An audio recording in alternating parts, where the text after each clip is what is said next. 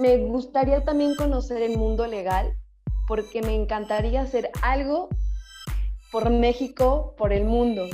Yo veía muchas injusticias, veía cómo muchos abogados se transaban a, a mi familia, ¿sabes? Siempre pensabas en abogados y te daba miedo pensar en un abogado. Y yo decía, no creo que eso tenga que ser la realidad de México. No, te, no quiero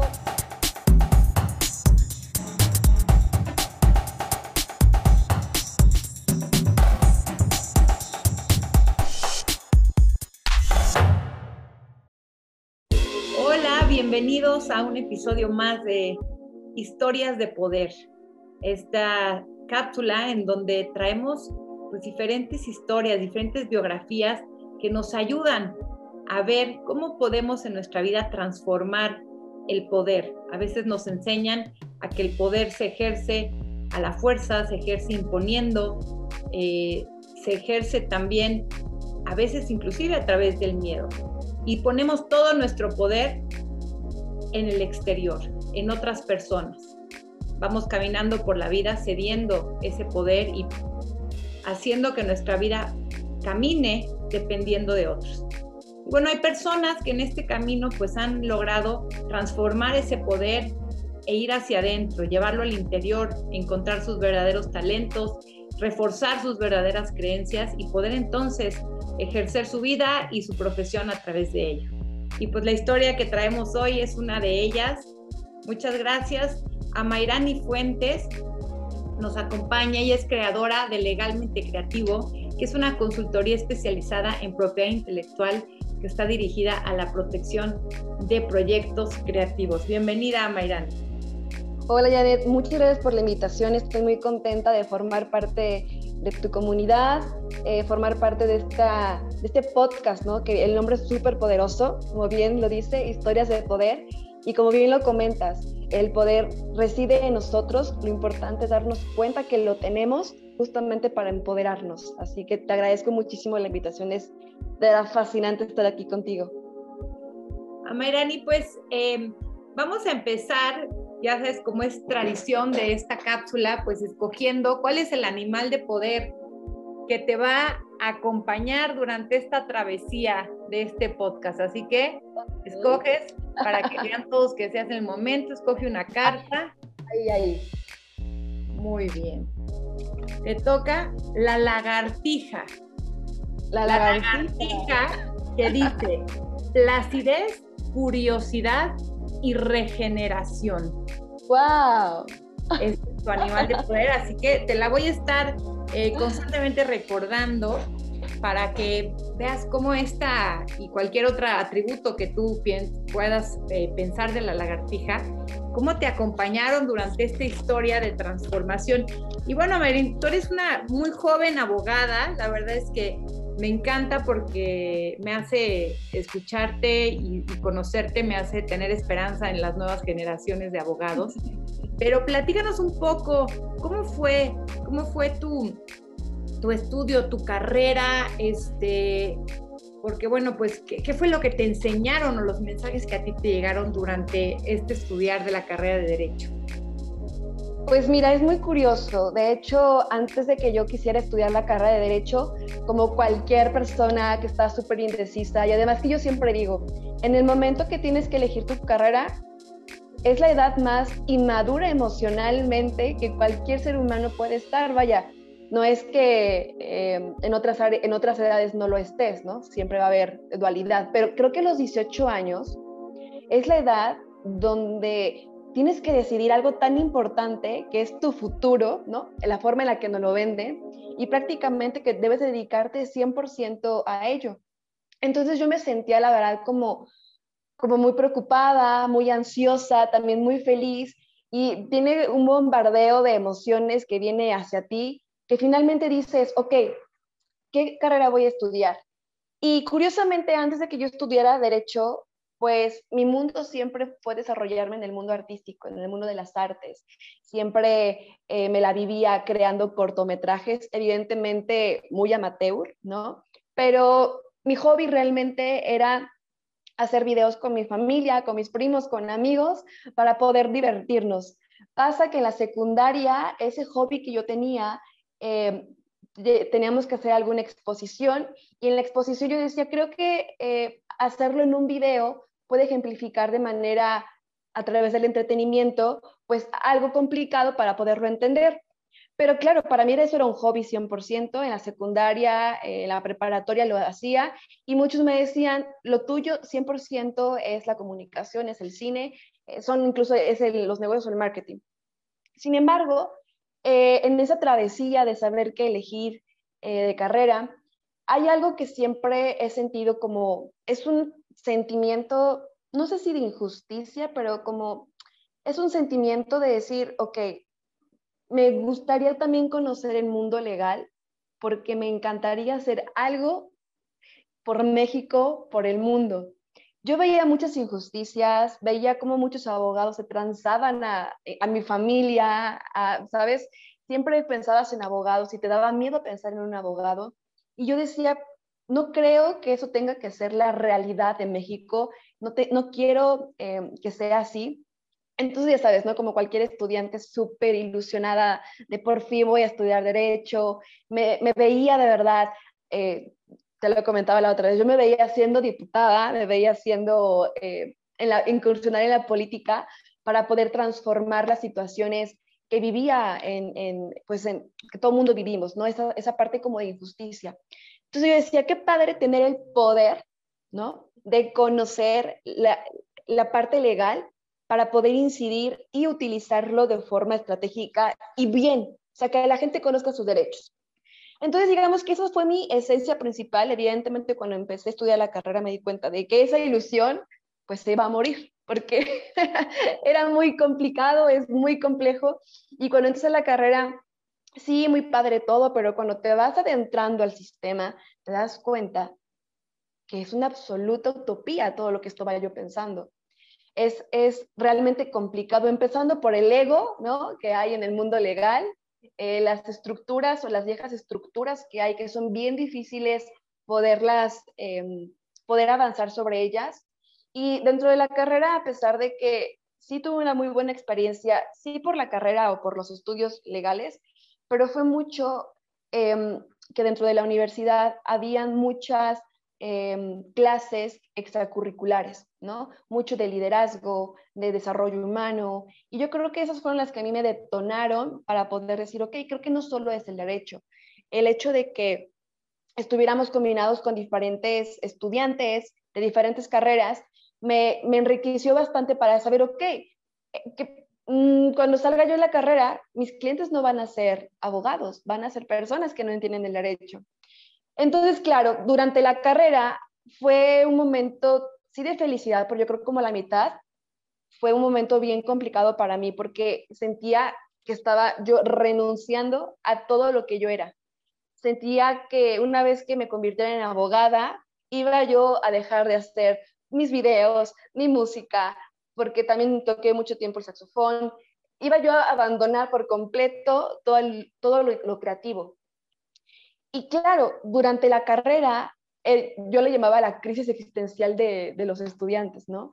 Pero era, complicado porque yo decía, me gusta mucho el derecho, pero no me gusta cómo se ejerce y creo que el sistema jurídico está tan viciado que las buenas intenciones a veces no llegan como deberían de ser, y mucho menos en la política, si, si de eso hablamos. Pero claro, dentro de la carrera terminé por conocer a personas que ya ejercían el derecho, que me inspiraron a poder hacer algo diferente. Y fue ahí cuando dije, creo que sí se puede. Y ¿Qué tipo de inspiraciones tuviste, Amairani? ¿Qué tipo de qué? la carrera, ¿qué tipo de, de, de, personas te inspiraron o qué tipo, una anécdota que nos puedas contar de aquellas personas o cosas que te sucedieron en la carrera que te hicieron decir, sí se puede hacer diferente? Pues fueron, fue, un maestro, de hecho, fue un maestro que, que, me impulsó mucho, que me, me, decía, si no estás contenta con lo que ves, haz algo. Y yo como de, pero ¿qué puedo hacer? Me dijo, no pienses cambiar las cosas cuando salgas de la carrera.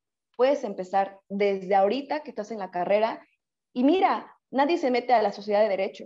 Nadie hace iniciativas para poder mejorar los estudios académicos. Haz algo tú. Entonces fue cuando estaba la convocatoria de la sociedad de alumnos para ver quién se lanzaba a eso que nadie quería.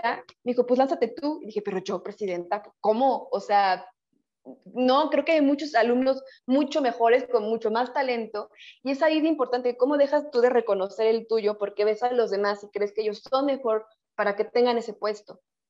Entonces me dijo, no, me ni empodérate y hazlo tú. Y entonces pues me lancé y justamente cuando estuve en la sociedad de, alumnos em, de derecho, fue bien padre porque me sentí con el poder de, ahí, ahí, ahí empezó mi empoderamiento, me sentí con el poder de poder hacer algo que fuera beneficioso para mis compañeros. Ya no solo, ya no solo en México, ya no solo en transformar eh, el sistema jurídico, era empezando con, con, mi comunidad. Entonces empecé a hacer varios eventos, empecé a, eh, a ir incluso con alumnos o con los presidentes de las otras eh, universidades porque era como, siempre hay como un recelo de, ay, soy Anáhuac, soy UDLAP, soy WAP, hay como, está, todo segmentado. Cuando finalmente sales de la carrera y te encuentras con todo sin importar dónde estudiaste, es como interesante la segmentación que existe. Entonces me fui con todos los alumnos, con todas las carreras y armábamos cosas en conjunto, porque yo siempre justo creía que lo teníamos que hacer en conjunto. Evidentemente, ahorita te lo cuento que fue fácil, ¿no? Que muy tranquilo, pero claro, al principio eran como, hay mucha resistencia por muchos. Em, para mí eso fue un ejemplo perfecto de lo que pasa allá afuera cuando quieres hacer algo. Hay mucha resistencia aunque tú quieras hacer algunos cambios. Sin embargo, lo importante es tener aliados. Para mí eso fue lo más, más importante. Las cosas no se hacen solos.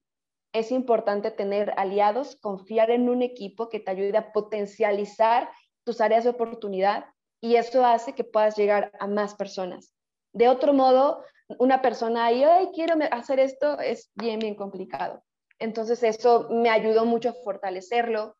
Em, y yo lo hacía porque, porque era curioso. Yo decía, independientemente de que no quiero renunciar a todo lo que hago, creo que es mejor prepararme ahorita a no hacerlo después o cuando salga de la carrera. Porque era bien curioso cuando entraba y les preguntaba a mis compañeros de último grado, ¿Y ustedes qué onda? ¿Ya, ya, ya van a terminar la carrera? ¿Qué van a hacer después? No que no hay trabajo, no que está bien complicado, no que mi tío me pone esta puesto. Yo, está complicada la situación, entonces, o muchos me decían, es que no sé a qué área me quiero dedicar. Entonces a mí me entró como un issue de, yo quiero saber ya qué voy a dedicarme cuando salga de la carrera, y fue que empecé a practicar en muchísimas áreas. Em, entonces todo eso me fue como empoderando, me fue como dando mucho valor pero evidentemente al lado de mí siempre venía el miedo, ¿no? El miedo del que dirán, el miedo a, a hacer el ridículo, el miedo a, desde, a Merani, deberías inscribirte a tal concurso de oratoria. Yo es que yo no sé hablar en público, me pongo súper nerviosa. Y me dijo, vas. Entonces, esos maestros que me dijeron, vas, fue como para mí un, pues bueno, veo que nadie lo hace, pues, pues voy a hacerlo, ¿no? Entonces, eso como que me fue apoyando a cada vez más cumplir diferentes retos. Para mí siempre eran retos. Entonces, Oye, May, me gustaría que en, en, esta parte definitivamente los maestros, algunos maestros que uno tiene pues en, en, la carrera, que son así esas personas que te van diciendo sí se puede y algo que dijiste bien importante, empieza en pequeño y empieza por tu comunidad, ¿no? A veces tenemos esta idea de, ay, quiero ser alguien y necesito hacer cosas grandes y y cambiar el mundo y a veces cambiando, cambiando un pequeño grupo, cambiando las cosas de cómo lo hacemos en nuestra propia área de influencia, eh, es un gran cambio, ¿no? Pero me gustaría también que nos platicaras, nos empezaste a decir como este conflicto que tú tuviste entre tu parte artística creativa, que te encantaba toda esta parte del cine, de los cortometrajes, y, y que tu conflicto de cuando entra entonces a estudiar derecho, esto se va a quedar de un lado. ¿Cómo lo viviste durante la carrera? ¿Realmente hubo una, una separación, digamos, en donde dejaste de, de, pues de practicar esta parte artística o de alguna forma la pudiste incorporar? Eso es clave y acabas de dar literalmente en el meollo del asunto de cuál fue mi, mi momento de, de, transformación. Eh, sí, cuando fue la mitad de la carrera, bueno, cuando empecé creí, dije, bueno, va a darle la oportunidad al derecho, una nueva forma de vida, quizá. Pero cuando fui creciendo, iba yo a la mitad de la carrera casi saliendo, dije, no me está haciendo feliz. Me estoy sintiendo vacía, me estoy sintiendo que solamente estoy enfocándome en la profesión y creo que no soy solo una abogada, soy un ser humano y siento que está todo tan segmentado en el, o si eres arquitecto, eres arquitecto, si eres abogado, eres abogado, tu profesión te define casi, casi. Es como, eh, una vez que tú eliges tu profesión, significa que toda tu vida tienes que hacer eso y tienes que renunciar a todo lo que tú eres como ser multidisciplinario. Entonces, como claro, yo traía desde antes, yo creo que desde la secundaria preparatoria, todo el, toda la idea del desarrollo humano y cómo es súper importante entender como, como seres humanos. Cuando entraba a la carrera, no sé, habían leyes que se me hacían, vaya, que iban en contra del ser humano, iban en contra de la psicología, iban en contra de cómo emocionalmente podemos reaccionar a tal, a tal ley. Y cuando empecé ese momento, yo dije, creo, creo, que de aquí ya no soy. O sea, sí fue un momento bien fuerte, que yo iba con mis profesores y era de que no sé si continuar a estudiar la carrera. Y mis profesores, ¿por qué? Pero pues si eres buena. Yo no sé, es que ya no, ya no encuentro una razón de ser, porque por lo que veo aquí o es te vas a litigio, ¿no? O te vas a, a los juzgados. Entonces estaba, estaba padre todo eso, pero yo dije, ya, ya valió, de aquí no me voy a dedicar a nada de lo artístico y creo que mi vida ya murió. Y justamente en la carrera, en un momento como de crisis, dije, me gustaría traer lo que yo hacía antes en secundaria, pues para probar. Como ya tenía como mucho empoderamiento con la sociedad de alumnos, con varias cosas, dije, pues, ¿qué puedo perder? ¿No? Hacerlo. Y fue en una clase justo de Derecho Penal. En esa clase de Derecho Penal, el profesor nos dijo, bueno, tienen que hablar sobre las causas de justificación de un delito. Entonces dije, mi mente, así de cineasta, se voló la cabeza y dijo, creo voy a hacer un video. Entonces les comparto a mis compañeros para hacer la exposición, oiga, hay que hacer un video, tal, y ellos como de, no, o sea, Benani, no estamos estudiando, estamos estudiando leyes, no otra cosa. Entonces, ahí me ves convenciéndolos que no querían, solo uno quiso. Entonces me fui con mis compañeros de comunicación y de entretenimiento a decirles, a ver, ustedes van a hacer esto. Entonces, literalmente me los llevo a la cafetería, me pongo a varios a actuar con las pistolas, o sea, fue todo un show bien preparado dije, wow, les va a encantar un buen a mis compañeros, tal. Ahí me ves editando el video con la superproducción, la música y de suspenso. Y llego al salón y presento el video y al final todos se quedaron como, como que se fijaron más en la producción, creo que en el, en el, en el tema. Y el profesor, muy padre, muy padre, Mayani, pero creo que te equivocaste de carrera. Y yo, oh, sentí horrible, ¿no? Me dijo, creo que te deberías de dedicar al cine. Eso es una super película. Y entonces solo me quedé callada y dije, pues igual y tiene razón, ¿no? ¿Qué hago aquí? Entonces fue muy difícil eso porque cuando salí de esa clase solo me sentí como, como si hubiera expuesto todo lo que yo soy y hubiera sido como, como no humillante, pero sí, fue, fue un momento muy vulnerable, ¿sabes? Que finalmente me quedé y dije, igual, tienes razón, y, como que le bajé dos rayitas a mi super creatividad. Entonces eh, dije, igual, y, y es verdad, tienes que ir por el camino y tienes que renunciar a ese sueño que traías desde niña, ¿no? De, cambiar las cosas a través de buscar formas creativas de hacer las cosas. Entonces pasa que cuando tuve ese momento como de o sea, súper complicado, me metí de lleno en las leyes y olvidé por completo toda la parte eh, creativa. Y yo decía, creo que solo va a quedarse en un hobby.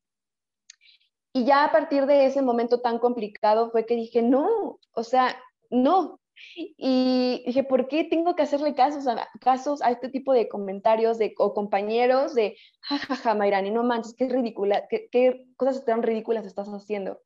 Entonces, claro, todo eso era como súper horrible y yo veía compañeros que también eran súper creativos, el que cantaba, el que dibujaba, el que, hacía el que hacía cosas increíbles, y que yo le decía, o sea, como que hacemos nuestro grupito, y le digo, ay, tú también haces eso, ah, sí, también lo hago, pero como que no lo, no lo compartíamos de manera genuina porque era como, ya, olvídate de eso. Entonces, eh, a partir de ahí, pues empecé a tomar, sí, me metí a terapias, cursos eh, relacionados a, a, entender mis emociones, a entender cómo soy como persona, a entender, eh, literalmente entré a un viaje de autoconocimiento, pues para ver quién soy yo, si realmente tenía que cambiarme de carrera o continuar con mi carrera y, y, hacer cosas disruptivas, porque la forma en la que yo quería no iba a ser posible. Entonces, fue complicado, pero finalmente todo el tema del autoconocimiento me ayudó y me empoderó a conocerme. Y justamente ese momento, cuando me di cuenta de que yo tenía el poder de decidir sobre el camino que yo quería que tuviera mi vida, fue que empecé a tomar las riendas, a tomar las situaciones, todo lo que yo soy y empezar a, sin importar que le parezca o no le parezca a alguien, si a mí me hacía feliz, evidentemente sin dañar la esfera del otro, ¿verdad? Pero si a mí me hacía sentir bien, lo iba a continuar haciendo. Y que si iba yo a ser una oveja negra, pues que lo iba yo a hacer, pero con orgullo, pero porque ya no solamente era por un tema de profesión, sino por un tema de que la vida es una y la vida es mucho más que mi profesión. Y todo eso me fue empoderando, al grado de que terminé dando, trabajando en una fundación para apoyar a chicos que detectaran su talento, a gente que no sabía pues por dónde ir. Y a través, como yo tuve esta experiencia de, ¿sabes? De, incluso escribía mucho sobre eh, soy persona antes que profesional, soy un ser humano multidisciplinario. Entonces todo eso me fue arrojando a que cuando tuve la oportunidad de trabajar en la fundación, me metí más de lleno a empoderar a chicos a que no solo se quedaran en solo sé abogado, solo sé tu profesión. Y la gente cuando detectaba su talento, a mí, a mí se me facilitaba o se me facilita mucho ver el talento de la gente. Es como, wow, y me, me empodero al empoderarlos. Es como algo muy curioso. Y finalmente la, la, fundación me dio muchas tablas, me empoderó bastante y creo que a pesar de, de, todo eso, finalmente me di cuenta que el camino del autoconocimiento es el, lo mejor que puedes hacer para continuar con tu camino de vida. Amay, dime algo, porque esto, creo que este es un momento bien importante. Aquí lo que queremos es que creemos en el poder de las historias y cómo a través de anécdotas o historias específicas de tu vida, también pues todos los demás podemos identificarnos y aprender, ¿no? Cuentas este momento súper bajo en donde decides eh, exponerte, decides hacer las cosas diferentes en esta clase de derecho penal y pues te dicen, sí, sí, sí, muy bonito, pero aquí esto no aplica y aquí esto no va, ¿no? Definitivamente creo que a esa edad y en esa circunstancia, pues eso es un bajón eh, fuertísimo, ¿no? De pues, pues no, esto no va aquí. Eh, y, dices, luego te metes en, el, en este camino de, autoconocimiento y entras a esta fundación de talento. Pero me gustaría que cuéntanos una de las historias, porque pues este camino de autoconocimiento pues también es, es muy general, ¿no? Me, encantaría que nos platiques algún momento en donde, en donde realmente sucede o alguna situación en donde tú dices, no, sí se puede y así es la forma de hacerlo en esta transformación. Cuando estuve en la fundación, eh, la fundación eh, era la fábrica de talentos que estaba aquí en la ciudad de Puebla. La fábrica de talentos fue un programa de, de la ciudad de Puebla, del gobierno, que la pusieron ahí como política pública para aumentar o impulsar el desarrollo económico y reducir la inseguridad, considerando que la, que la Romero Vargas es una, es, una, es un sitio considerado en Puebla de los puntos rojos, ¿no? Por el mayor índice de, de narcomenudeo. Entonces, yo la verdad cuando me invitaron a trabajar ahí, sentí por un momento que dije, wow, es que voy a hacer algo que un político tendría que hacer, pero sin estar en la política y voy a poder ejercer directamente ahí. Y o sea, yo me sentía como si tuvieras, como si, como si fuera la presidencia de la fábrica de talentos. Y en la fábrica de talentos lo que hacíamos era, eh, todos los cursos eran gratuitos y iban dirigidos para personas de clase media baja. Sin embargo, teníamos programas eh, con causa con alguien que tuviera un peso más en la bolsa y pudiera financiárselos, que finalmente era una donación para que nosotros pudiéramos continuar con los programas con causa. Ahí, justamente cuando yo estaba en la fábrica de talentos y me tocó estar en el área, coordinar el área de emprendimiento, fue súper empoderante el hecho de que me fui a las escuelas, me fui con las amas de casa de la colonia y al darles pláticas de cómo es posible poder emprender y poder mejorar tu economía, fue como realmente increíble el hecho de que iba yo a las escuelas con los profesores, les decía, ¿sabes qué? Te quiero traer, un tal, tal, empresario para que nos hable sobre finanzas personales. ¿Sabes? Como que de, alguna forma estaba yo metiendo en las escuelas pláticas de las cosas que a mí me hubiera gustado tener en la escuela, que fortalecieran no únicamente mis aspectos académicos, sino lo que pasa en la vida. Y justamente ahí, en la fábrica de talentos, al ir con las escuelas, eh, mucha gente iba conmigo, ¿sabes que quiero poner un negocio de, de sé hacer cupcakes, entonces me gustaría hacerlo. Entonces les ayudaba a hacerlo, evidentemente micro, ¿no? No, no eran startups, pero como les empezaba a ayudar. Y al ver el cambio, la transformación que hubo en la Romero Vargas a su alrededor, me di cuenta que es posible que la gente una vez que se empodera y conoce su talento, ya no solo su talento, todo lo, todo lo que es como persona, se empodera y empieza a generar cambios en su entorno. No te puedo decir estadísticas porque no las tengo, pero empezaron a hacer muchos negocios alrededor de la Romero Vargas, muchos, muchos, empezó a florecer, empezó a ser súper diferente la Romero Vargas, el ambiente era súper diferente, además que era una zona súper insegura, o sea, se transformó por completo. Ya no solamente era el, área de, de, emprendimiento, se les daba, les ayudábamos a buscar trabajo, si, busca, si veíamos que alguien era súper bueno haciendo, no sé, cantar, le buscábamos una beca para que entrara al conservatorio, es decir, lo que hacían las personas era, ok, yo no sé nada de mí y nos basábamos en los tipos de inteligencia que tiene cada ser humano, de acuerdo a la teoría de Howard Gardner. Entonces, eh, teníamos diferentes cursos para que las personas pudieran detectar cuál es su talento y ya no solo detectarlo, lo pudieran gestionar y además de su gestión poder, regular sus emociones. Entonces podrás ver que era algo súper súper completo y a mí me, me encantaba trabajar mucho con niños verlos cómo se empoderaban, verles, de alguna forma yo hacía con los niños, eran para mí mi espejo, ¿sabes? De decirles, quiero empoderarlos, quiero que no pasen por la situación de que si alguien les dijo que son unos tontos, yo les quiero decir que son, que son buenos para hacer las cosas. Entonces cuando yo veía que los niños hacían cosas increíbles, yo decía, wow, o sea, creo que sí se puede hacer las cosas desde el autoempoderamiento y creo que pues quiero ser también congruente con lo que yo estoy impulsando con las personas.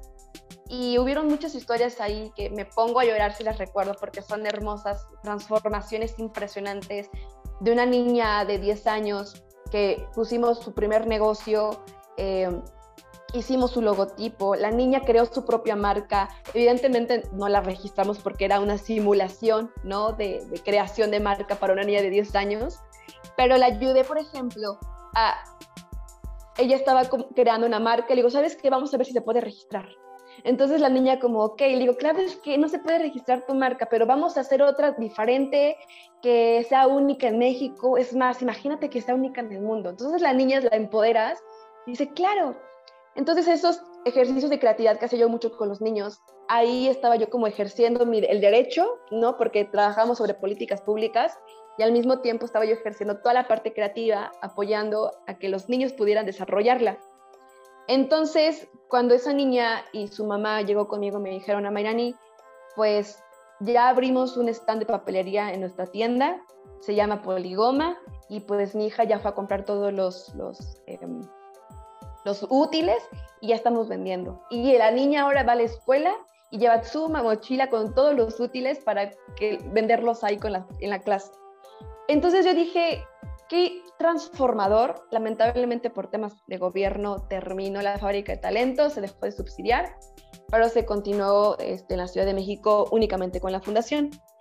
En ese momento, para mí fue tan detonante y decir, una de dos, me puedo emplear, que no está malo emplearse, pero dije, con el conocimiento que acabo de adquirir y darme cuenta de lo mucho que puedo transformar, me gustaría ejercer el derecho con este empoderamiento que tengo. Y entonces fue que decidí emprender legalmente creativo. Oye, Mariana, ahorita antes de que nos, nos cuentes de legalmente creativo, ¿cuáles son uno o varios, pero cuáles has encontrado tú que son tus talentos? Mi talento es el poder de la comunicación, es la empatía, puede decir como empatía, sí, esa capacidad de comprensión a las personas. Y mi talento es de... que sigas, voy a reformular la pregunta, no le vamos a llamar talentos, vamos a llamarle tus superpoderes, porque justo dijiste el poder de la comunicación. Tienes el superpoder de la comunicación, de la empatía, Buena pregunta. Del sí, de la empatía, de la creatividad, la verdad es que sí. El super de, la creación, sí, sí, sí. Em, sí, es que todo, yo creo que todo se resume en, esas tres. Y comunicación no necesariamente en, hablar, em, en expresarme en sus diferentes maneras de comunicar, ¿no? Desde sentir, desde escribir, desde proyectar mis emociones a través de diferentes, yo le digo, proyectar las emociones en arte. Entonces, para mí eso es como la comunicación. Cuando paso por momentos súper complicados, estoy súper tensa, momentos, lo que me, mi poder es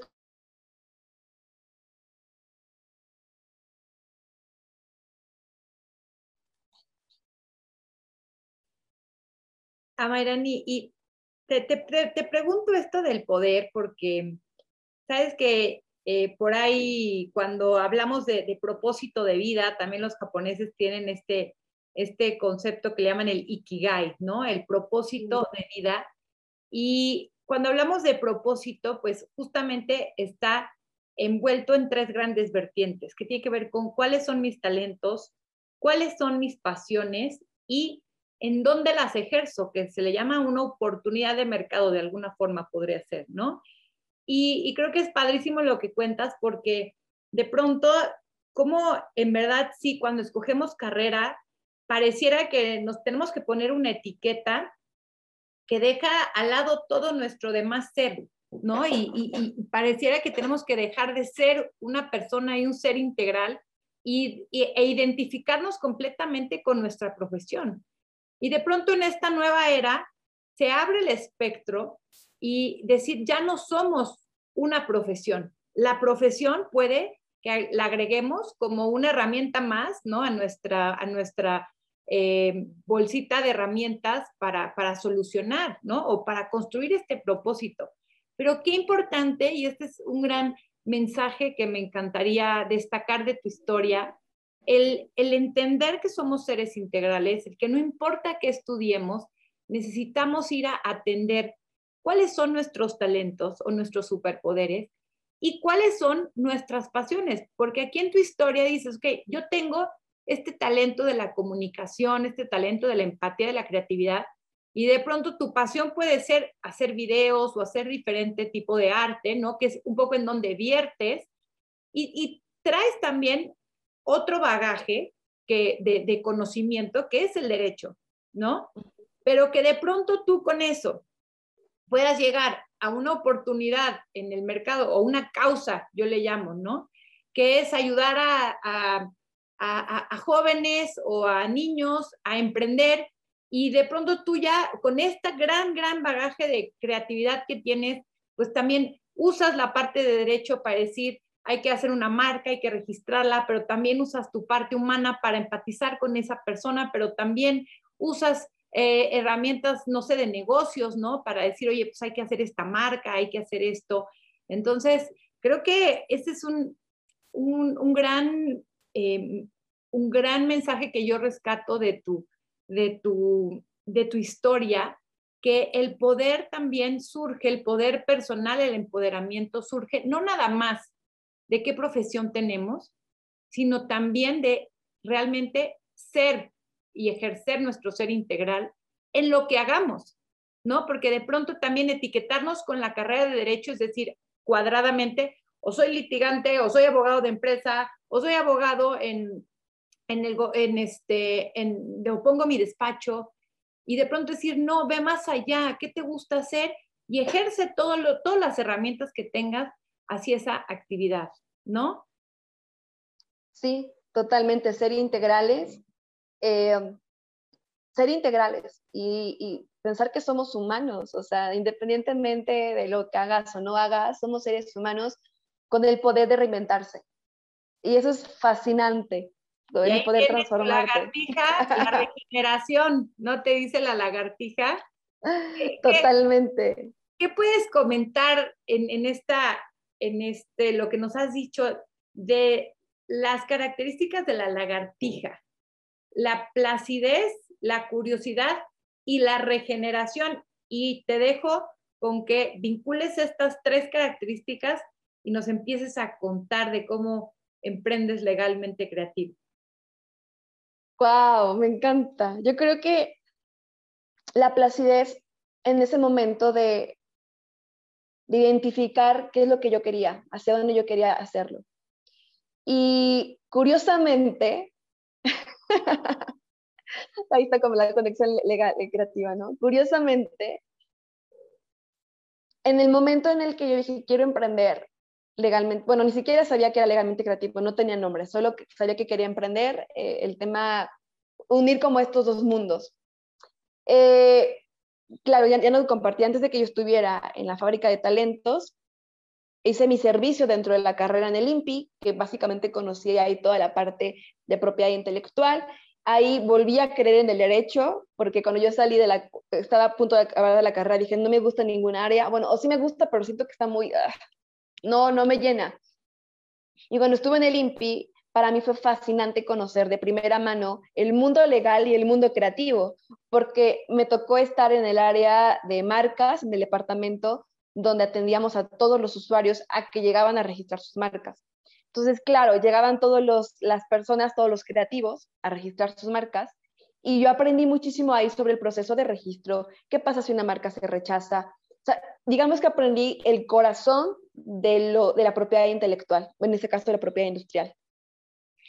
Y en ese momento yo dije, me encantaría poder comunicar lo que está viviéndose aquí, porque creo que allá afuera no se está comunicando y hay muchas marcas rechazadas, muchas patentes rechazadas. ¿Por qué? Por el desconocimiento a cómo hacerlo. Que independientemente a que sea un trámite que cualquier persona pueda hacer, en el sentido de cualquier persona lo puede llenar, la interpretación jurídica es lo complicado. Y yo decía, se me hace como irónico que hayan despachos de propiedad intelectual si el INPI básicamente te da todo. Yo daba todo a los usuarios. Después entendí que justamente los despachos se dedican a solucionar lo que en el INPI, eh, muchas marcas rechazadas, ¿no?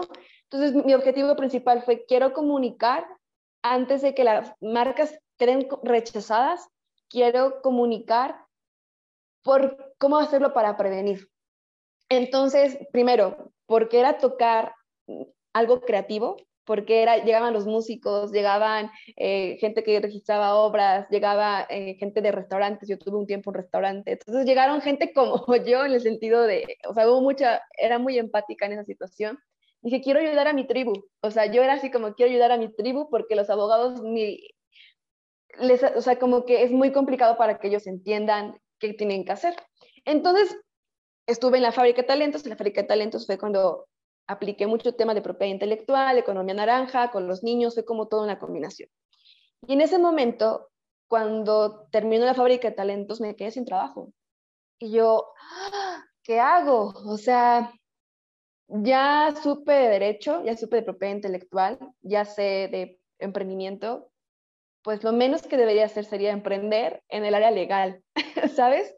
Pero al mismo tiempo, para mí era muy complicado hacerlo porque tenía mucho miedo de cómo lo iba a percibir la industria legal, el que yo hiciera las cosas.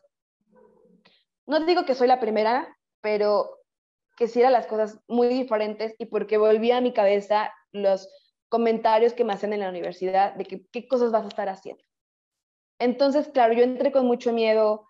Em, era como tan complicado y yo siempre lo validaba con amigos, ¿no? ¿Cómo ves si hago esto? Y ellos como de, y amigos que no estudiaban derecho me dicen, sí, esto estaría padrísimo. Y abogados, como que buscaba yo una aprobación por los abogados y les decía, hay que hacer videos, hay que hacer esto. Incluso invité a gente que formara parte conmigo de, del equipo eh, de, dar a conocer así el derecho. Muchos me dijeron, no, mira, ni yo no soy de tecnología. U otros me decían, no, esas cosas que quién va a contratar este, abogados digitales. Y yo, ah, porque yo quería hacerlo digital 100%. Entonces yo era como de, ah, qué complicado porque me encanta viajar y quiero combinar algo que sea digital que sea legal y que sea creativo. Entonces yo lo compartía con varios abogados y me decían no. Yo dije, pues si me dicen que no será posible, ha de ser porque está muy loco lo que quiero hacer y, o sea, no, no encajaba. Entonces, en ese proceso, tomando mi camino desde el autoconocimiento empezó yo creo que en la universidad, ¿no? O sea, ya meterme full.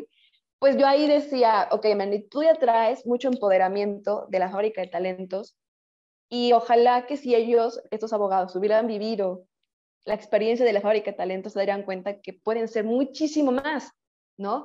Entonces, eh, dije, me voy, a, me voy a lanzar.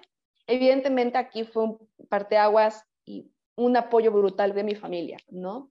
De mi mamá, eh, mucho apoyo, mis hermanos, sobre todo mis hermanos, mucho, mucho apoyo. Pero mi mamá tenía mucho miedo, era como, Mayrani, mejor empleate o métete a un despacho, normal o métete, ¿sabes? Y, mi papá era como muy empresario, bueno, es muy empresario, muy pensando en negocios. No, mira, ni, este, sé jefa, haz esto. Entonces yo estaba como, como súper complicado. Y mi mamá era como de, Amirani, tienes muchísimo talento, tienes muchas cosas que hacer, vas a empezar desde cero. Y yo como, ¿sabes? Entonces en ese momento entró la transformación, la agilidad, la curiosidad de decir, si no me reinvento, si no pruebo, si no busco maneras creativas de hacer las cosas, pues entonces literalmente me voy a sentir que morí en vida, porque no agré lo que me gusta. Entonces, la primera publicación que subí de Legamente Creativo, yo estaba como así súper, hiper, mega nerviosa, porque yo decía, pues, esperando a que lo acepte y no tener esos comentarios nuevamente, ¿sabes? De, a Melanie, no hagas esas cosas, no tienen, no tienen nada que ver. Pero cuando empecé a, empoderarme porque alguien me escribía, wow, qué comentario tan padre, nunca me imaginé que se podía registrar eso. Y yo era como de, mm, mi mercado meta son estas personas, claro. Y como yo veía muchos temas de modelos de negocio, dije, a ver, debo de salir fuera de la caja de lo que me enseñaron en la carrera de derecho, de que tengo que pensar en un despacho tradicional. Voy a pensar que lo, cómo lo que sé hacer, cómo lo migro a un modelo de negocio, cómo lo migro a una empresa, cómo migro habilidades, mi valor agregado, o sea, mi canvas, ¿no? O sea, todo eso lo hice en el, propio despacho. Por eso, no le digo, por eso no le digo despacho, porque siento que no, no es un despacho, es una empresa 100% o, o un emprendimiento. Entonces salí y dije, a ver, ¿quién es mi mercado meta? Como en cualquier empresa, hay nutriólogas que no le pueden hablar a tal público porque no es su público. Entonces, mí ni piensa como empresaria, ¿quién es tu público? evidentemente la gente creativa. Entonces, como que siempre estaba la respuesta, pero no, no, la, no la tenía. Entonces... Y eh, déjame aquí también comentar, porque me encanta, me encanta esta perspectiva, porque el tema de modelo de negocio, ¿no? Que una abogada de pronto empiece a, pensar en, negocio, en negocio legal, y, y, es bien importante porque a veces vemos que los abogados de pronto toman decisiones para complacer al abogado de al lado. ¿no? ¿Qué piensa el abogado de al lado de mi negocio, de mi despacho? Y cuando entiendes a nivel negocio, pues ves que ellos no son tus clientes, ¿no? Al contrario, son tu competencia y hay que conocerlos, hay que conocer el mercado y todo. Pero si empiezas a pensar desde tu poder de la empatía en más bien, ¿quién es mi cliente? Pues también empiezas a desechar mucho esta parte de lo que diga o no el abogado de al lado porque al final ellos no van a comprar tus servicios, ¿no? Y esto creo que en verdad es otro gran, gran, gran mensaje que, me gustaría destacar de tu historia, el, el hecho de, la necesidad de empezar a, pensar, como dices, fuera de la caja, a incluir otro tipo de, de, conocimientos en nuestra, en nuestra caja de herramientas y a ver que si vas a emprender cualquier cosa, yo les digo, es que lo, a los abogados no, o en México nos, nos entrenan en las carreras para ser profesionistas, ¿no? Pero si tú como abogado eres, tienes dos, tres, cuatro abogados ya trabajando contigo, ya te vuelves un emprendedor, eventualmente un empresario, y es totalmente diferente las habilidades, los conocimientos que requieres, eh, diferente al ser profesionista, ¿no? Por eso de pronto hay tanto abogado de a pie que, ¿por qué? Porque pues es que necesito salir, necesito ir a litigar, necesito ir a... Por eso está difícil la situación y entonces estás compitiendo con el abogado de al lado que, pues él solito ni sabe cómo poner precios, ni sabe cómo armar empresas, ni sabe cuál es el público objetivo, ¿no? Entonces creo que esta herramienta que introduces aquí es, es padrísima para, para también integrar eh, como, como abogados, ¿no? Sí, 100%. Es súper importante es pensar en, en, empresa. Ya no solo es pensar en tu despacho tradicional, es pensar en empresa, desde tu modelo de negocio, tus medios de comunicación. Y aparte, como yo lo quería hacer 100% digital, literalmente me metí a cursos de nómadas digitales, eh, viajar, eh, eh, ¿cómo? trabajar viajando, me metí a muchos cursos así, me metí a cursos de marketing digital.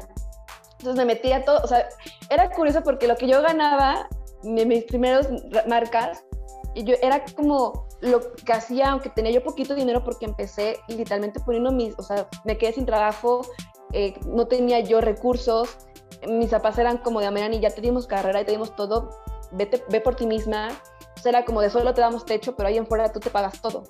Entonces era como de, ah, ¿sabes? Era como que te reinventas y te obligas a salir, porque claro, yo traigo mucho el mindset de mis papás de trabajo, échale ganas, tú puedes, pero pues gánatelo, no te lo vamos a dar nosotros. Entonces como que traigo mucho mindset por mis papás.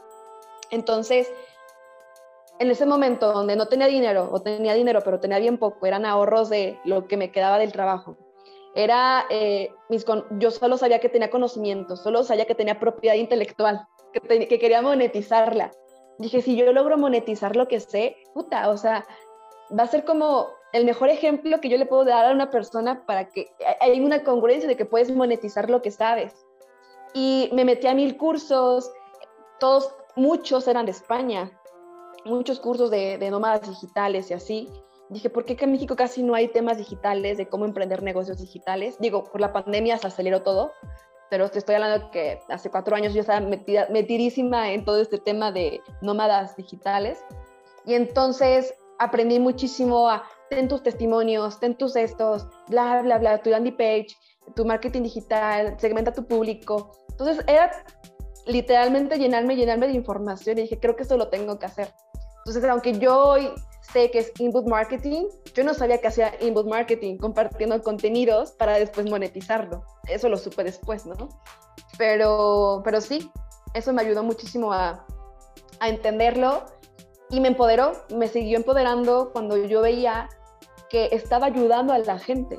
O sea, era como la satisfacción más grande que cuando empecé sin los ahorros y empecé a como a creérmela de decir, ok, Amerani, te vas a reinventar, eh, hoy eres tú y no contra el mundo, hoy eres tú con el mundo, porque empecé a entender que no es, no es hacerse víctima, es hacerse responsable y empezar a, a cómo lo que tú eres lo empiezas a compartir y por consecuencia, ¡pum! Literalmente es la creación. Entonces me metí a muchos temas más de conciencia y ahí fue mi detonante, ¿no? el entender temas de conciencia. Antes el, autoconocimiento lo empecé muy, muy básico, ¿no? Muy que el PNL, que el coaching ontológico. Pero después entendí el temas de conciencia y empecé a encontrar almas súper bonitas que, que, me ayudaron a, a, darme cuenta de mi luz y mi oscuridad, trabajarlo, transmutarlo. Y eso ha sido un camino de, siempre. A ver, ¿y cómo has logrado tal cosa? Yo, pues tocando fondo. Y cuando toco fondo, desentraño todas mis telarañas, las situaciones más complicadas que he vivido y me empodero del dolor y lo transmuto y lo convierto en arte. Entonces es así como mi, mi proceso legalmente creativo. Qué bonito usar, usar esos, esa oscuridad y ese dolor como, como parte de, del arte que te permite pues, sanar, que te permite llegar a, a la luz de, de estos procesos creativos. Y me gustaría preguntarte, May, porque es, es, padrísimo como cuando ves que tú hacías cosas que hoy ya tienen un nombre y apellido en una tendencia, ¿no? Esto que tú emprendiste hace cuatro años hoy es lo que se llama un new law, que son como estos nuevos, este, pues no son despachos, ¿no? Sino son estas nuevas empresas de servicios legales que, que ya no tienen de entrada el, el apellido de los abogados como nombre, ¿no? De fuentes y asociados. Este. sí, sí, sí. Yo resistía eso. Yo resistía que no quiero ser fuentes y... Y ahorita ya lo vemos cada vez más, ya existe el concepto, ya está muy determinado cuáles son las características del New Law, ¿no? Que una de ellas es eso, es tienen ya nombres de marca. Antes era inconcebible, todo el mundo que abría su despacho era el, apellido de los, de los socios, ¿no? Y, y, luego, bueno, eh, entre otras cosas que también ya se ven como empresas que tienen productos y servicios legales, que tienen un área de ventas, un área de marketing, etcétera. Eh, sin duda, creo que eres una persona, eh, pues, visionaria, una, una joven visionaria en, en México, porque esto que, que, que, hoy le ponemos nombre apellido, pues hace, como dices, cuatro o cinco años ni siquiera existía, iba sin, sin duda contracorriente pero me gustaría eh, preguntarte, porque creo que el nombre de, tu empresa legal hoy, legalmente creativo, me encanta porque no nada más, digo, fuiste más allá de no ponerle un nombre tradicional de despacho, verlo como empresa, pero darle un significado de tu historia personal al nombre de tu empresa. Porque bien dicen que tu historia es una de tus mayores ventajas competitivas que te van a hacer que tengas competidores, pero que jamás tengas competencia, porque eres única. ¿Qué es para ti en toda esta historia que creo que, entendemos bien cómo se va vinculando? ¿Qué significa para ti o por qué legalmente creativo? Wow, qué pregunta tan poderosa. Legalmente creativo nació de una revolución interna, de una transmutación, de un proceso de entendimiento, de autoconocimiento, y cómo mi autoconocimiento me llevó a entender a las otras personas. Es que es bien curioso, el autoconocimiento te lleva a conocer a los demás. Y entonces, legalmente creativo es, la, es el puente que une dos mundos. Es el puente que une el mundo legal este, esta área que muy pocas personas, o a menos que seas abogado, quieres conocer, que muy pocas personas quieren acceder a él por lo oscuro que puede llegar a parecer, que no es, y que conecta, es el puente, es, el puente al mundo creativo, y no necesariamente al mundo creativo relacionado a los colores, relacionado al, arte, a la música, es el, es el mundo de la expresión, es el mundo de la creación, de la vida, entonces, se unen estos dos mundos para entender que el mundo, en realidad, no tiene por qué estar dividido. El mundo es una unión, es una fusión, y cuando entendamos como seres humanos que todo está unido, que todo desde la unidad se transforma, es ahí cuando los cambios verdaderos empiezan a surgir. Entonces, legalmente creativo para mí, más allá que la consultoría, es un estilo de vida, es una filosofía de vida que me ha conectado y para mí ha sido un viaje que me ha conectado con personas increíbles y es porque digo, claro, es el puente, es la conexión y para mí es el pasaporte, tomando en cuenta el tema de los viajes, es el pasaporte a nuevas posibilidades sin tener que estar divididos los dos. Entonces, para mí eso es legalmente creativo. Oye, May, y me, me, contabas también que esta unión también tiene que ver con la unión, pues como de la energía masculina y femenina. ¿Cómo se refleja eso en, en legalmente creativo en el nombre. Eso es súper poderoso, es justo la fusión de, la energía masculina, ¿no? de, la, protección, de la energía que quiere cuidar, de la energía fuerte, eh, poderosa. Y por otro lado está la energía femenina, que es lo delicado, la empatía, el cuidado, el amor, el trascender, la sabiduría. Yo no era consciente de eso hasta que yo no sabía que eran uno dos energías, o sea, no sabía hasta que tuve oportunidad de conocer a Roberto Sataray Leal, igual a ver si escucha esta entrevista. Teníamos una plática frente al fuego, estábamos debrayando, hablando de mil cosas, Me dijo, creo que tú no te has dado cuenta. Yo, ¿de qué? Me dijo que legalmente creativo es la unión de las dos energías. Y yo, ¿cómo que la unión de las dos energías? Me dijo, claro, estás hablando me estás hablando de unidad y la unidad es la fusión de las dos energías. Y entendemos que la fusión de las dos energías, el mundo en realidad es dualidad. Entonces, fue tan impresionante entender que era una dualidad y que al mismo tiempo era unidad y era la propia experiencia de un ser humano vivir en dualidad. Fue como, como un empoderamiento y, y querer mucho más a mi marca, pero no porque sea mi marca, mi propiedad, sino porque es una creación que finalmente tuve la información que bajó a mí, ¿no? Y que lo codifiqué, como la otra vez lo estábamos hablando, lo decodificamos, lo, le quitamos lo que estaba encriptado, lo decodificamos y que solo lo expongo, lo comparto y no es mío, es para servir y yo soy el instrumento que hace que vaya funcionando. Así veo legalmente creativo, como estas dos energías, que fue como, wow, y tendrá que eso como dos meses que, que lo supe.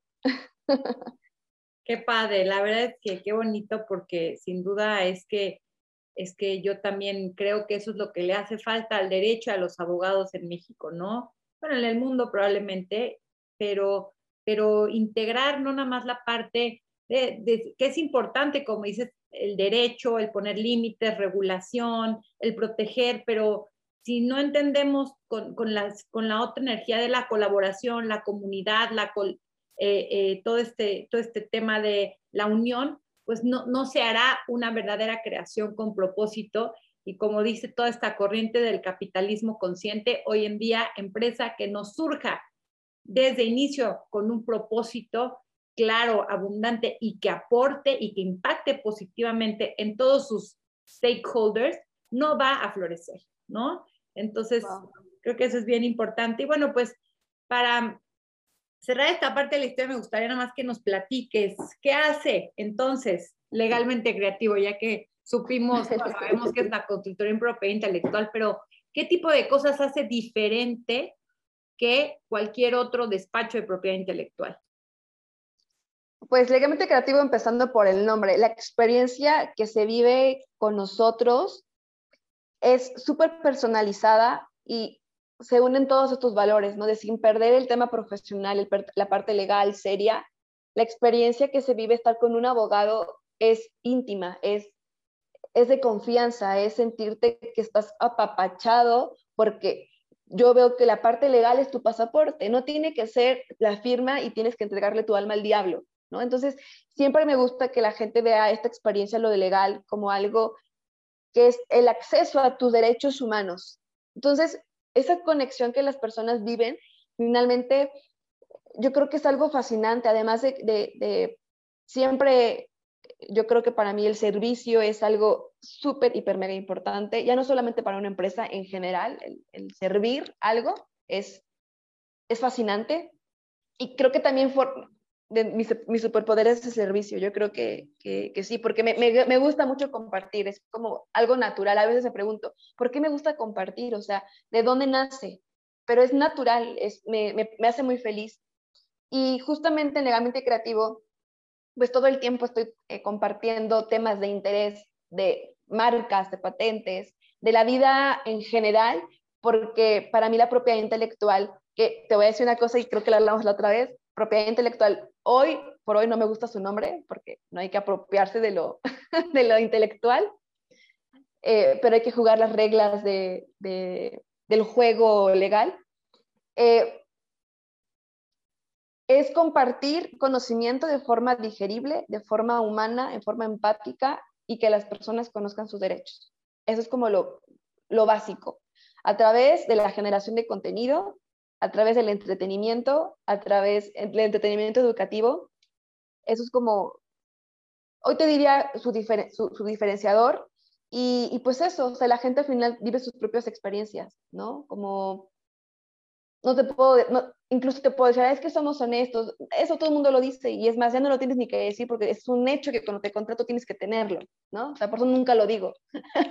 o, la, o la seguridad de nuestros, este, procesos. Bueno, eso es un hecho que si te contrato tienes que darme una seguridad en tu trabajo, ¿no? Entonces, va más allá de lo que ya se supone que debe de tener, porque es tienes que tenerlo, ya no es un valor agregado, es más el, sentirte cómplice y sentirte empoderado que estás protegido. Sin duda, esta experiencia que tiene el usuario. Pues, pues qué padre, Amay, muchas gracias y definitivamente eso es también lo que se dice, ¿no? Que ya, como dices, la, la parte de, de, tu conocimiento de tu área de práctica, la parte de que me ofrezcas una buena experiencia como, como cliente, eso, eso ya, eh, ya está, lo tengo que dar por sentado, ¿no? Y todo lo que tú puedas dar adicional, creo que eso es la, la importancia de el valor agregado, el cómo a través de la experiencia tecnológica también prestes un servicio, ¿no? Eso creo que es súper importante y qué padre que, que, que, pues lo estés integrando y además para todos los jóvenes que hoy en día, pues otra de las grandes tendencias es el emprendimiento digital y sin duda que eh, pues cada vez es más una realidad también en el derecho, cada vez más queremos tener vidas pues más flexibles, más libres y hoy en día la tecnología pues nos da todas las pautas para hacerlo. Amay, y pues para ir cerrando, me gustaría preguntarte, ¿cuál es, si quieres uno o varios, pero tu hábito de poder? O sea, ¿qué es aquello que, diríamos hábito, pero tú que estás en el mundo de la conciencia, yo le llamo ritual, ¿no? ¿Cuál es tu ritual diario, semanal, que te ayuda a conservar esta, esta visión, sobre todo ante un mundo que hoy, pues las noticias, la gente, vive mucho en el miedo, en el no se puede, en el no hay trabajo, en el no hay clientes. ¿Cuál es tu ritual de poder? Mira, ahorita lo, voy a tener acá. Mira, justo aquí lo tengo. Mi hábito de, de, poder es este librito. Bueno, tengo varios, ¿no? Pero actualmente tengo este. Y este lo tengo desde que um, el proceso justamente cuando estaba yo a punto de elegir si hacer o no hacer legalmente creativo. Y en este, en este libro, bueno, en esta, acá me encanta escribir. Y cada que siento una emoción o me siento perdida o siento que no sé qué hacer con mi vida, escribo todo. Incluso se conoce qué quiero hacer de mi vida, cuando me siento súper empoderada, escribo. Siempre escribo, escribo, escribo, escribo, escribo. Y además de que es una súper herramienta de sanación, porque es ¿sabes? Liberar tus emociones y darte cuenta que a mi manera es bien dramática, no manches, o sea, ¿sabes? Es un espejo siempre escribir. Cada que lo leo y pasan los años, abro la, página, la que caiga, y leo lo que escribí en ese momento. Y ahí me doy cuenta qué tanto he crecido, qué tanto he trans, transmutado y qué tanto, eh, como la lagartija, ¿no? Qué tanto me he ido construyendo y adaptando y siendo curiosa. Y es curioso porque, es curioso, ¿eh? porque a pesar de que, de que me gustan hacer muchas cosas, lo escribo y ya. O sea, es que eso me, me, me, da, me da muchísimo poder. Y después digo, me pongo a filosofar, ¿no? Y digo, qué fuerte, porque la sabiduría siempre está en nosotros, siempre ha estado en nosotros, siempre pero cuando estás perdido y, y, ay, me gustaría hacer esto, entonces literalmente me pongo a escribir o, cosas no dichas a alguien, lo escribo, como para sentir que se lo digo. Entonces, cuando hay situaciones en la vida en la que me pongo a escribir de lo que me gustaría hacer o cuál es mi causa, de hecho aquí escribí por, por qué emprendería legalmente creativo, cuál sería la razón. Entonces, lo pongo a, a, a afirmaciones de abundancia, cosas así, me pongo a leerlo, digo, años después lo, vuelvo a leer y digo, siempre estuvo en mí, solamente que me acordé de eso o lo recordé, pero como lo visualicé y lo escribí, es como quizás estamos recordando todo lo que ya somos, ¿no? Y, y mientras van pasando los años me doy cuenta que, que siempre ha estado en mí. Entonces eso me empodera el hecho de decir, hoy, a mañana y con esa conciencia, al escribir, es recordar lo que va a pasar. ¿Sabes? Es como, no sé, muy fuerte y por eso me empodera mucho hacer esto como una forma de expresarme, pero al mismo tiempo de recordar lo que siempre ha estado en mí. May, y ahora, ¿cuál es tu libro de poder? el libro que me empoderó fue cuando estaba en la secundaria, no en la prepa. Y me compró un libro para que mi hermano lo leyera y nunca lo leyó porque hasta la portada estaba fea, estaba aburrida. Y es un libro que cambió mi forma de percibir las cosas y que me entró al mundo del autoconocimiento, que se llama Despierta tu excelencia. Ese libro de Despierta tu excelencia hablaba sobre el PNL, el autoconocimiento, y cuando yo estaba en la preparatoria dije, ¿por qué no nos enseñan esto en la escuela? Entonces ahí empezó mi empoderamiento a, el ser humano, ¿sabes? Como somos más que la profesión y a entrar a temas educativos por eso la fundación. Digamos que ese libro detonó todo lo que he hecho porque en la secundaria me di cuenta de que lo que nos estaban enseñando estaba bien, pero estaba alejado de cómo era como éramos como humanos. Entonces, ese libro me digo, me gustan otros, pero ese libro fue mi detonante. ¿Quién es tu líder? ¿Alguna persona que, esté viva o que ya haya fallecido, esa persona que es tu, tu, referente, tu líder de poder. Mi líder de poder son mis papás, mi papá, mi, papá y mi mamá.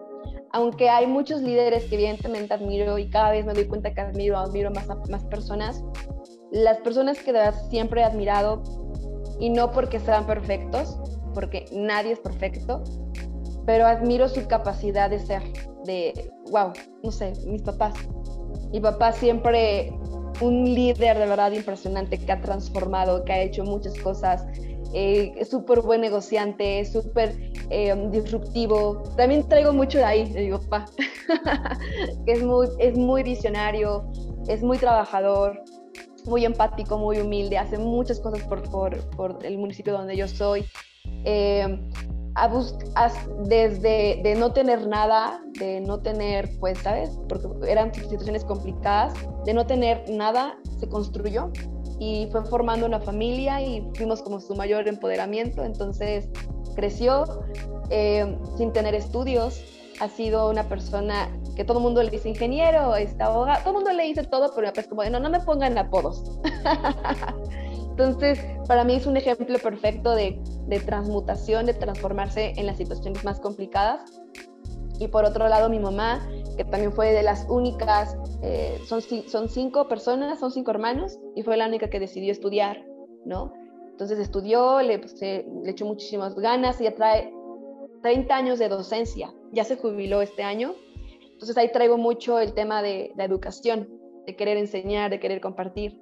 Entonces, yo puedo decir que legalmente creativo tiene que ver mucho con mis papás, porque por un lado mi papá que no tuvo estudios, pero a través del emprendimiento logró superarse, y por el otro lado mi mamá que con los estudios logró superarse y era como que yo quiero emprender con el estudio y hacerlo. Entonces, para mí son mis máximos referentes. Y para terminar, me gustaría que nos compartas cuál es tu tu mantra de poder, aquella frase que te repites constantemente para recordar.